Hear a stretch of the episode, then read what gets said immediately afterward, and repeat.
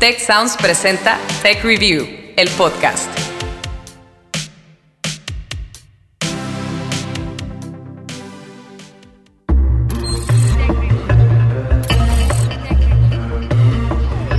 Tech Review, el podcast. Historias para mentes curiosas.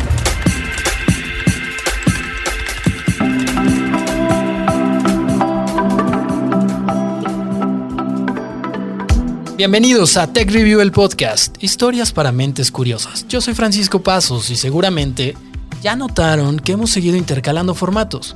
Bueno, les hemos presentado el tradicional, ustedes lo conocen muy bien. Son episodios en los que la voz de Ana Torres nos lleva a buscar explicaciones sobre los temas eh, un tanto desconocidos o no tan fáciles de entender, pero siempre acompañados por las voces de nuestros expertos. Y también tenemos el formato de charla, como el de hoy donde los traemos a la mesa de Tech Review para conversar directamente con especialistas e invitados acerca de los fenómenos que experimentamos a diario. En esta ocasión, por ejemplo, vamos a hablar de un tema que es muy importante para la salud mental de todos, el body shaming. Este hábito súper arraigado que básicamente consiste en hablar del cuerpo de los demás, que si la persona es demasiado bajita, que si no luce cierto estilo de ropa, que si deberíamos bajar de peso por nuestra propia salud, que si la estrella pop del momento ya se pasó de cirugías plásticas, ¿todo esto les suena familiar? Bueno, pues todos estos son ejemplos de body shaming. Y sin más preámbulos, pues les voy a presentar a dos expertas que estamos muy contentos que nos acompañen el día de hoy. Les presento a María Calado Otero, ella es psicóloga especialista en promoción de la salud, imagen corporal, peso y alimentación. Nos acompaña desde España. Muchas gracias a vosotros por la invitación. Y está también en la mesa de Tech Review María Ángel García Ramos. Ella está en Monterrey y es líder de la Oficina de Diversidad e Inclusión del Tecnológico de Monterrey. Mucho gusto y gracias por estar con nosotros, María No, hombre, muchísimas gracias y emocionada de tener esta conversación. Muchísimas gracias y bueno, pues antes de irnos a la mesa, vamos a escuchar a Alejandra Espinosa. Ella nos va a hablar un poquito sobre lo que ha vivido en relación al body shaming. Hola, soy Alejandra. Inicialmente ha, ha sido en el trabajo y bueno, pues como en la forma de vestir, o este tipo de como de relacionarte con los demás, ¿no? Esa ropa iba más ad hoc con tu cuerpo, pero a la vez era como como esos tipos de consejitos de, ah, ok, sí, pero no creo que te quede. No creo que te quede porque yo siempre he sido como llenita, gordita. Entonces, este, no creo que te quede porque pues tú eres gordita y, y pues no. Entonces era como una forma de te doy un consejo, pero a la vez te descalifico o descalifico tu cuerpo porque no entra como en un estándar de que tú puedas vestir esto. Bueno, pues ahí lo tenemos, hay que estar ad hoc. Pero, ¿qué es estar ad hoc? Te pregunto, María Ángel, primero, para ponernos sobre el tema, ¿qué es el body shaming? ¿Cuáles son sus manifestaciones? ¿Cómo podemos identificar que alguien está ejecutando o ejerciendo esta conducta? Muchas gracias. Pues realmente, como decía el testimonio, ¿no? El body shaming es cualquier em, manera de humillar, avergonzar o descalificar a las personas por las apariencias de su cuerpo o la diversidad de sus cuerpos. Em, normalmente están eh, alineadas o arraigadas con eh, que no sean parte de una normativa en un contexto, ¿no? Algún tipo de cuerpo, algún tipo de contexto que tenga que tener el cuerpo o la apariencia física en general de la persona. Eh, y normalmente es porque no se ajusta a ciertos estándares que, insisto, por contexto, ¿no? que pueden ser por moda, que pueden ser em, por, eh, por algún tema particular que tenga que ver con el género o no. Entonces es como, como esta humillación que descalifica a la persona o el mismo valor de la persona por la apariencia de la diversidad que pueda tener su cuerpo. Eh, y podemos em, encontrar las manifestaciones desde, primero, en lo personal, o sea, podemos hacerlo nosotros mismos y mismas frente al espejo, ¿no? O sea, podemos incluso nosotros hacernos ese, esa descalificación personal y al mismo tiempo pues la podemos hacer ante otras personas basadas en los sesgos, prejuicios eh, que podamos tener, tanto los propios nuestros como los de la comunidad o la sociedad eh, en general.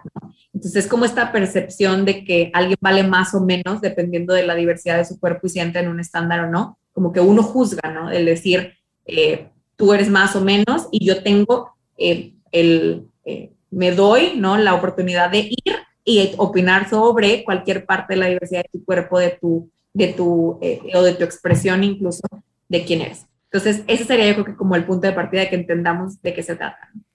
Muchas gracias y quiero ir ahora con María Calado.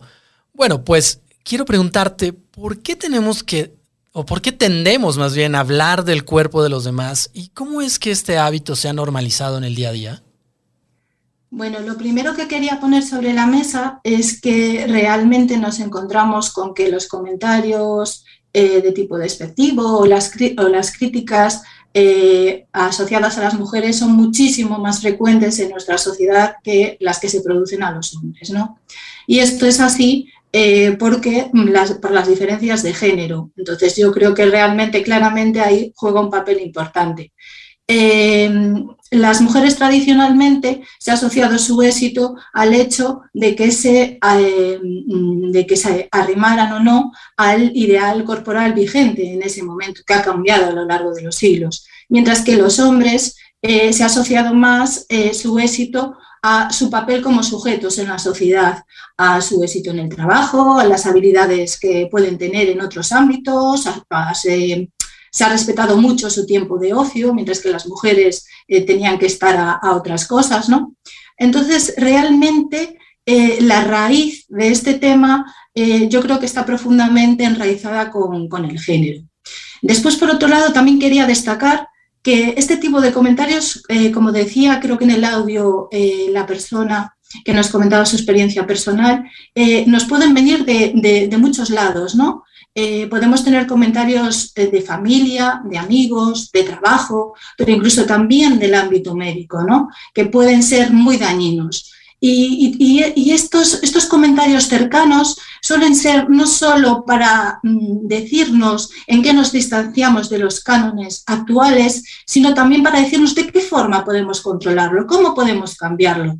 Cuando muchas veces el peso, por ejemplo, que es lo que está eh, muy, muy eh, determinante en las mujeres con respecto a la belleza, eh, asociado a ella en este momento, pues eh, tiene un factor biológico muy importante, sí que depende también de nuestros hábitos, pero la biología también tiene su papel, ¿no? Y después, por otro lado, están esas influencias a nivel sociocultural, que están las clásicas, los medios de comunicación clásicos, televisión, revistas, pero también las nuevas tecnologías, los videojuegos, y especialmente eh, tienen un papel muy relevante actualmente, sobre todo por quiénes son sus consumidores, pues eh, plataformas como TikTok o Instagram, donde se basan precisamente en imágenes en las que eh, los adolescentes y las adolescentes muestran sus cuerpos. Exactamente.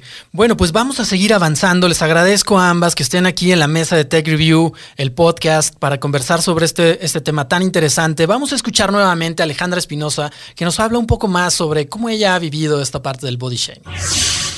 Creo que antes lo hacía y hay un, hay un momento en el que no te das cuenta, o sea, se vuelve algo como tan rutinario y que siempre has visto en la tele, en la sociedad, en las redes sociales ahora, eh, en tu propia familia, que, se vuelve algo que haces. Y quizá no ves, no ves las consecuencias, no ves este ¿cómo decirlo? O sea, no ves el peso que tu comentario lleva, ¿no? Porque por algo lo haces. Y tampoco ves como ese comentario cómo te impacta a ti. Porque digo, igual, o sea, si hablas como sobre el cuerpo de otra persona, de alguna manera es como tus expectativas de lo que tú tienes contigo. Ahí está. Nosotros también somos parte de esta dinámica en la que hablamos del cuerpo de los demás. Y un dato, en Estados Unidos 94% de las adolescentes han sido blanco de body shaming. Se habla de sus cuerpos. Quiero ir contigo nuevamente, María Ángel, y preguntarte, bueno, todos somos igualmente víctimas del body shaming o hay algunas personas que lo padecen más que otras. Ya nos hablaba María de que las mujeres por un tema de género son, están más en el blanco de, estos comentarios, pero además hay algunos otros factores, hay algunas otras características. Mira, yo, yo coincido con, María en el tema de, las mujeres, especialmente por, eh, por el sistema en cómo también desde el body shaming a la par también sexualizamos o damos el valor sexual de los cuerpos, ¿no? También, o sea, nosotros definimos, ¿no? Tanto hombres como mujeres. Pero yo también ahí haría un énfasis en, que partiendo del body shaming habría que hacer un énfasis particular a, como el concepto de la diversidad corporal. Eh, no solamente es un tema de la forma de nuestros cuerpos eh, en cuanto a si son personas delgadas o son personas más grandes, ¿no? Eh, sino también hay un tema de la diversidad de nuestros cuerpos, de cómo son las formas de nuestros cuerpos. Las personas con discapacidad normalmente eh, son, somos personas que no entramos en los estándares corporales de lo que se espera, tanto porque en el sistema capitalista, ¿no? Que vivimos en donde se espera que quien produce vale, ¿no? Muchas veces la comunidad con discapacidad no puede producir. Entonces, su cuerpo, desde esa visión particular, es destechado, es humillado, ¿no? No solamente por cómo luce, sino por cómo luce y si produce o no produce, ¿no? Ahora hay otro tema. María, quiero preguntarte, ¿hay una justificación para hablar del cuerpo de los demás por una preocupación de salud? Ya lo decía Alejandra en su testimonio. A mí me dicen que de repente tengo que adelgazar porque, pues, porque la salud. ¿Esto se justifica? En absoluto, porque pongámonos en el caso de una persona que puede tener un exceso de peso o un bajo peso. Eh, ¿Realmente le va a aportar algo el que eh, sus amigos, su familia, le estén todo el día hablando de eso. Y voy a poner un ejemplo que ahora cuando estaba buscando un poco información para esta intervención me pareció súper súper interesante para esta pregunta. Eh, comentaba una psicóloga el caso de una chica que tiene un trastorno por atracón. Las chicas que tienen trastorno por atracón, simplificando, se caracteriza porque tienen atracones de comida eh, es decir, comen grandes cantidades de comida en poco tiempo y suelen estar en sobrepeso, ¿no? Entonces resulta que va un especialista y este especialista eh, comprueba sus analíticas, ve que está todo correcto, ve que está todo bien y le dice a esta chica sin saber nada más de ella, bueno, y como veo que estás en sobrepeso, te voy a ver dentro de seis meses y a controlar cómo va esto, eh, te voy a poner a dieta y espero que hayas bajado de peso en seis meses. Eh, pues claro, cuando fue a ver a su psicóloga, pues las dos echaron las manos a la cabeza, porque realmente si físicamente esta persona está bien, ¿quién es ese profesional médico para saber cómo está mentalmente si no está evaluando eso? Es decir, nos encontramos muchas veces con comentarios médicos fuera de contexto cuando no tienen toda la información para saber si esa persona está bien física y mentalmente como para dar determinadas pautas, que ellos no son los adecuados, ¿no? Y sobre todo cuando no se le están pidiendo. Vamos a ir a un pequeño un brevísimo corte, pero vamos a regresar a esta mesa a conocer cuál es el impacto que el body shaming tiene en nuestras vidas y qué podemos hacer frente a esta conducta. Ya volvemos. ¿Quieres llevar contigo las mejores historias sobre ciencia, innovación, emprendimiento y liderazgo? Solo tienes que seguir las redes sociales de Tech Review. Estamos en Facebook, en Twitter, también nos encuentras en Instagram y por supuesto en LinkedIn y en YouTube. Conversa con nosotros, que nosotros te queremos escuchar. Tech Review, el podcast.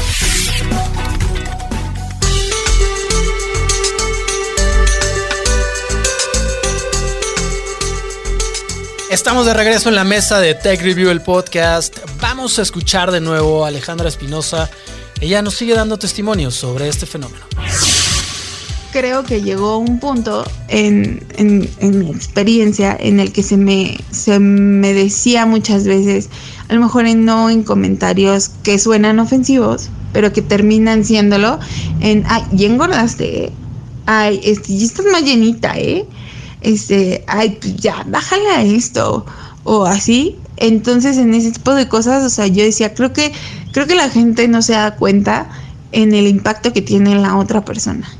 Entonces, en, en, ese punto en mi vida era como, ay, adelgaza por salud, ay, adelgaza por esto, ay, adelgaza por otro tipo de cuestiones que a lo mejor para mí no, no tenían peso, ¿no? Y llegó un momento en el que yo trabajé en mi autoestima y en mi amor propio y era como, ok, lo voy a hacer por mí. Exactamente, a ver, es que esta conducta del body shaming no solamente es un tema de decir las cosas y ya está hay efectos y hay consecuencias. María, quiero regresar contigo. ¿Nos puedes ayudar a entender cómo es que el body shaming puede afectar, incluso en otros, provocando otros problemas de salud? ¿Qué consecuencias físicas y mentales puede tener en las personas? Bueno, el body shaming por sí solo eh, no causa ningún trastorno alimentario, ¿vale? Eh, no causa ninguna enfermedad que pueda requerir un tratamiento, pero sí que es cierto que puede ser un factor que dispare el que eso se produzca cuando otras condiciones se dan. Es decir, eh, si a lo mejor estamos en, en, estos momentos en otra cultura que no es la cultura occidental, donde el ideal de delgadez no está arraigado y se llevan las curvas, pues obviamente el peso no va a ser una preocupación para esa mujer, ¿no? Pero si estamos en la cultura occidental, pues eso sí que va a ser una preocupación, con lo cual esa persona a nivel individual puede tener interiorizado ese ideal. Pero se tienen que dar otras características también individuales que no tienen que ser las mismas, pero sí que es cierto que se dan con frecuencias en chicas con problemas con la insatisfacción corporal y con trastornos alimentarios, ¿no? Como puede ser la comparación social, la baja autoestima, incluso la asociación de trastornos afectivos como la depresión o la ansiedad. Y también es cierto que muchas veces se producen eh, este tipo de enfermedades asociadas a algún problema grave de la vida que, del que no se tiene herramientas para afrontar, ¿no? Pues yo que sé, una separación de los padres, un cambio de colegio, determinadas situaciones de la vida que si tú tienes las herramientas no pasa nada, pero cuando se juntan muchas cosas, muchos de estos factores, pues pueden provocar el desarrollo, ¿no? Exactamente, como, como muchas otras situaciones que tienen que ver con nuestra salud física y mental, pues son multifactoriales. María Ángel, quiero ir contigo ahora porque no solamente es un efecto en el cuerpo, sino que también tiene un efecto social el body shaming y quiero preguntarte cómo es que este, estas conductas de hablar del cuerpo de los demás pueden también ir minando la lucha que se ha dado en los últimos años sobre avanzar en temas de diversidad y de inclusión. Gracias. Pues mira, al final de cuentas el body shaming es una forma de discriminación, ¿no? Y pensamos que es solamente una forma de discriminación que, que se va a quedar como en, en, en la emocionalidad de la persona, ¿no? Y tal cual. Y sí, es algo muy importante, ¿no? En tus procesos de, de, aceptación, de amor propio, salud mental, etcétera. Pero también es un tema sistémico. Es un tema de una discriminación sistémica a lo que, a lo que decidimos que, que, que se puede incluir o lo que no se puede incluir, ¿no? Entonces, si vemos un cuerpo que no, eh, que no creemos que se pueda incluir, ¿no? Dependiendo de su color, su forma de cuerpo, el tamaño de su cuerpo, ¿no? Eh, o, específicamente también por su género, ¿no? O sea, si hablamos de la comunidad trans, por ejemplo, ¿no? O sea, que sus corporalidades pueden ser distintas a lo que se espera, ¿no? Las personas intersexuales, las personas con discapacidad. Entonces, creo que es importante entender que este tiene un impacto en la, una discriminación sistémica de las personas. Hay un impacto incluso en el acceso a las oportunidades laborales, ¿no? Por, por lo mismo, hay un impedimento muy fuerte obviamente en el desarrollo social de las propias personas. Entonces entendamos esto, eh, el decir esto es simplemente un reflejo de una discriminación constante, consciente eh, y sistémica de las personas que muchas veces no tienen oportunidades y que pertenecen en su mayoría a grupos históricamente discriminados. Pueden ser hombres y mujeres. Eh, y esto tiene una repercusión, por supuesto, en las organizaciones y en las empresas, en los productos que se crean, hacia quién van enfocados, ¿no? qué tanto estamos tocando a las personas en los medios de comunicación, qué historias contamos, cómo contamos, quiénes son los protagonistas de las series, de las historias, ¿sabes? Muchísimas gracias, María Ángel. Pues vamos a escuchar nuevamente el testimonio de Alejandra Espinosa, quien nos va a hablar sobre, pues, qué es lo que puede decirle a las personas que fácilmente pues, se dedican a hablarse o hablar del cuerpo de los demás. Siempre hay que tratar de trabajar un poco más la empatía, porque también ayuda como que tú a partir de esta perspectiva que tienes contigo y como lo mencionaba, de esta forma consciente que tú tienes de, de amor propio, de autoestima, de saber lo que vales por la persona que eres y no por, por la forma de tu cuerpo, por si estás gordita, por si estás flaquita, por si tú entras en un estándar que ha puesto la, o sea, la sociedad en la que vivimos o sea, creo que eso es muy importante. Gracias, gracias Alejandra. Hablábamos, María Ángel, hace unos instantes sobre esta perspectiva de diversidad e inclusión ¿Qué podemos hacer entonces para evitar caer en el body shaming? Como personas, nosotros, ¿qué podemos hacer?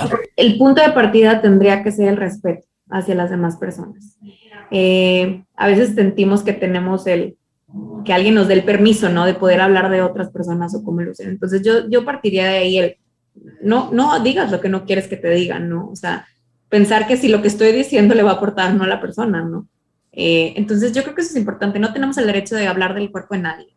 Yo, yo te lo diría de esa forma. Y eso es como lo individual y en, y en tu, ¿no? y en tu día a día. Pero también en lo individual, siendo parte de organizaciones, siendo parte de colectivos, siendo parte de comunidad, es importante la toma de decisiones. Eh, y desde ahí yo creo que es, es bien importante la visibilidad de, de la diversidad, porque al, al, tener visibilidad de la diversidad eh, hay mayor representación. Eso es lo que buscamos en las estrategias de diversidad e inclusión, mucho en su mayoría es que la gente cuente sus historias por ellas mismas, sino que las cuenten por ellas, porque normalmente el body shaming es contar la historia de lo que tú crees que es el cuerpo de una persona, no de lo que tú crees que es esa experiencia corporal de la persona o de identidad. Y, y no, yo creo que las historias, eh, las personas tienen voz, eh, con el cuerpo que tengan, con el contexto que tengan, lo que se necesita son plataformas. Muchas gracias, María Ángel. Y vamos a ir cerrando esta mesa el día de hoy, que ha estado muy interesante. Quiero preguntarte finalmente, María, bueno, pues ya hablamos de la parte de lo que nosotros podemos hacer, pero las víctimas, siempre las víctimas, ¿cómo se puede superar? ¿Qué nos podrías decir cuando se ha sido víctima del body shaming? Bueno, pues realmente el testimonio, el último testimonio que hemos tenido ha sido muy esclarecedor, ¿no? Eh, depende de la gravedad, de cómo nos haya afectado ese tipo de críticas, pues tenemos que ir a un profesional o no. Y dependiendo de la gravedad del trastorno que tenga, pues podemos ir a un psicólogo o podemos necesitar un tratamiento interdisciplinar en el que se comuniquen pues psicólogos, psiquiatra y, y nutricionista. Pero permíteme que yo quiera ser más ambiciosa porque mi trabajo aparte va, va en esa línea y yo realmente creo que mientras que no haya cambios más profundos a nivel social, eh, eso va a seguir así. Porque yo, por ejemplo, hacía grupos psicoeducativos con chicas con trastornos alimentarios y yo comenzaba mi primera sesión diciéndoles, bueno, estos temas de los que vamos a hablar aquí y el punto de vista desde el que vamos a partir es como una arenita en el medio del desierto, ¿no? Porque nosotros vamos a, trabajar el pensamiento crítico y vamos a tener una visión diferente de lo que se nos muestra día a día en nuestra sociedad, en nuestras relaciones con los iguales, con la familia, en el trabajo, con los médicos, con los medios de comunicación, las nuevas tecnologías. Entonces, realmente, si no metemos mano ahí, eh, el problema va a seguir. O sea, es así de claro. Y después, por otro lado, es que yo quería terminar precisamente con las palabras que decía María Ángeles. Para mí lo importante es la educación, es el que mostremos una diversidad y una aceptación de los diferentes cuerpos y formas de ser de, de los individuos, sean hombres o mujeres, ¿no? Y que todos y que todos luchemos por ser sujetos en esta sociedad. Muchísimas gracias. María Calado hasta España, María Ángel García en Monterrey. Gracias a las dos por habernos guiado por este tema que es tan importante que tenemos pues que ir trabajando todos como personas, como miembros de esta sociedad y apuntando siempre a estas luchas de la diversidad y la inclusión. Muchas gracias por haber charlado con la mesa de Tech Review el día de hoy. Y bueno, pues quienes están escuchando, quienes nos han acompañado a lo largo de este viaje, les deseamos también que hayan disfrutado esta conversación y sobre todo que les ayude mucho en su día a día. Recuerden que Tech Review, el podcast, es parte de Tech Sounds, la barra de podcast del Tecnológico de Monterrey. Nuestro objetivo, como saben, es contribuir a una cultura del conocimiento de la mano de los expertos. Por supuesto, si quieren escuchar más historias para mentes curiosas, yo los invito a acompañarnos en el próximo episodio. En tanto, Síganos y sigamos la conversación en las redes sociales de Tech Review. Nos pueden encontrar en Instagram, Twitter, Facebook, LinkedIn y YouTube. Y si quieren más información de esto y otros temas, también nos pueden visitar en nuestro sitio techreview.tech.mx. En este episodio colaboraron Francisco Pasos y Ana Torres en las voces, Guadalupe Luna en las entrevistas, Carmina de la Luz con el guion y Orlando Oliveros en la producción. Hasta la próxima.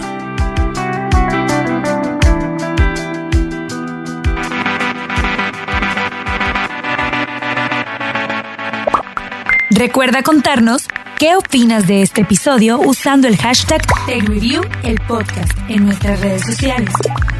TechReview MX en Facebook y arroba TechReview en Twitter. También te invitamos a seguirnos en Instagram y LinkedIn como TechReview.